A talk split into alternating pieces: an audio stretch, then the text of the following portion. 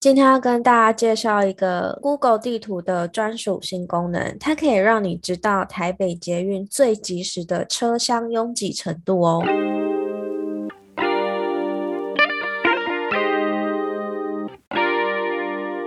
嗨，欢迎来到果仁的频道。想利用琐碎的时间了解 Apple 产品吗？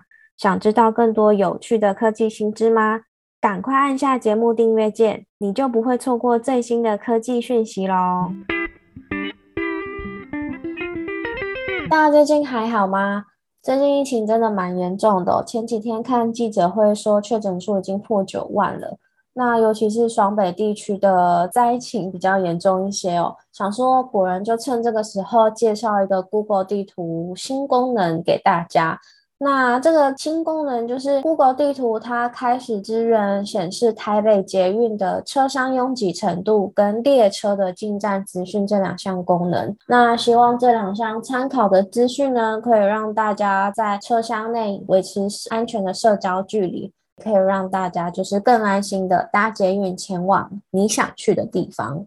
哎呦，你想去的地方，这句好像蛮文青、蛮励志的哦。好。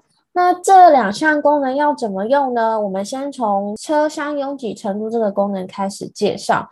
目前 Google 地图它支援四条主要的捷运路线，那分别是我们的红线、蓝线、黄线跟绿线。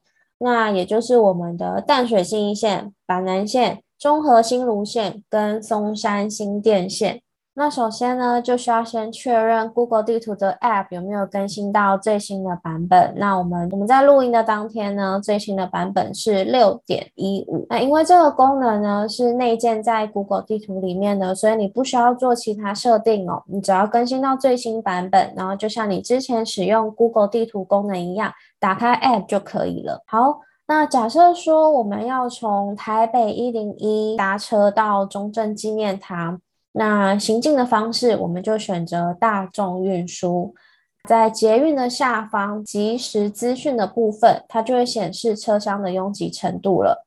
如果那时候车上的人都没有很多，也没有哪一个车厢特别拥挤的话，它就会告诉你说，所有的车厢都不拥挤。那这时候你就可以安心的直接上车。那如果呢，确实有几个车厢比较拥挤的话姑姑很贴心，它会直接帮你标示出最不拥挤的车厢编号哦。所以呢，你只要找到那个车厢编号，然后直接上车就可以了。捷运车厢的编号要怎么看呢？其实非常的简单哦。第一个是你在月台等捷运的时候，上面通常就会直接标示这是第几车厢。那如果刚好那一个站就是没有标示的话呢，我们也可以看看门号。那门号它通常会标示的比较少一点，而且是三个数字。那这三个数字分别。是月台编号、车厢编号跟车门序号。如果想要知道车厢编号的话，我们就直接看第二个数字就可以了。那举例来说，如果你在月台看到门号是标示一四五这三个数字，第一个一就会是月台编号，第二个四就会是车厢编号，那第三个五呢，它就代表车门的序号。我们就直接看第二个数字就好了。那第二个数字是第二个数，好难念哦。第二个数字是四，所以如果你从这边上车的话，你抵达的就会是第四节车厢。那假如说你已经在捷运上了，然后你想要往比较不拥挤的车厢移动，也是没问题的。就是呢，在捷运车门的部分会标示车号，那车号通常会是四个数字，第一个数字就会是车厢的编号了。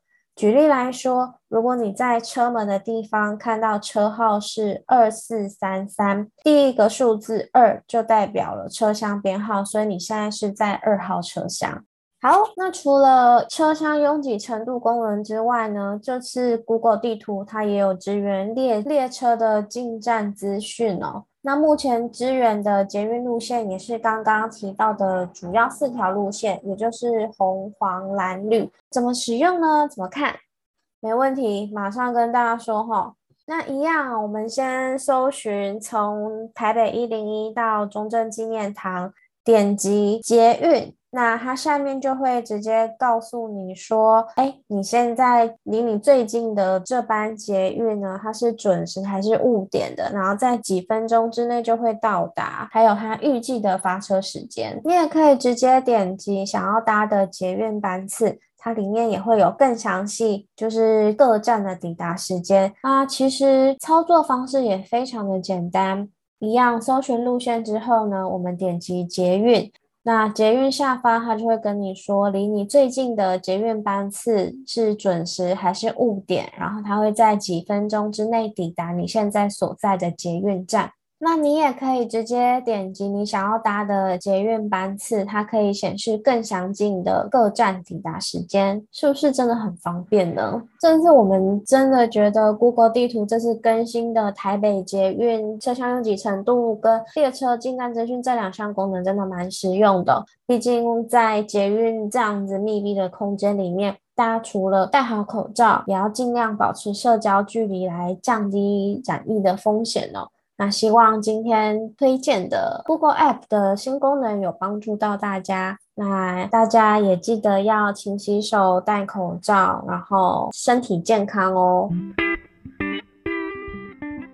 今天的节目就先到这里啦，谢谢大家的收听，我们下集节目再见。